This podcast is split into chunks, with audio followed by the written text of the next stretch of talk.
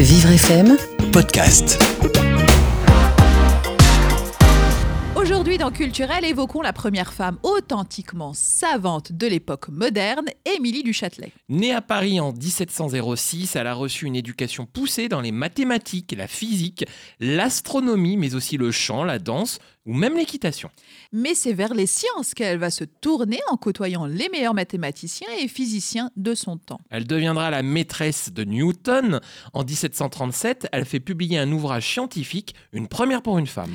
En 1746, elle est admise à l'Académie des sciences de l'Institut de Bologne, la seule d'Europe ouverte aux femmes, et est classée parmi les dix personnalités savantes les plus célèbres d'Europe. Mais au XVIIIe siècle, se mêler des sciences pour une femme est une transgression qui suscite raillerie.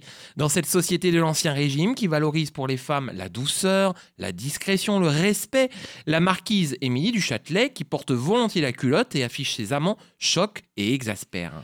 Voici comment on parlait d'elle, Jason. Une mythomane, cocufiant, sans vergogne, son mari, doublé d'une mère indigne.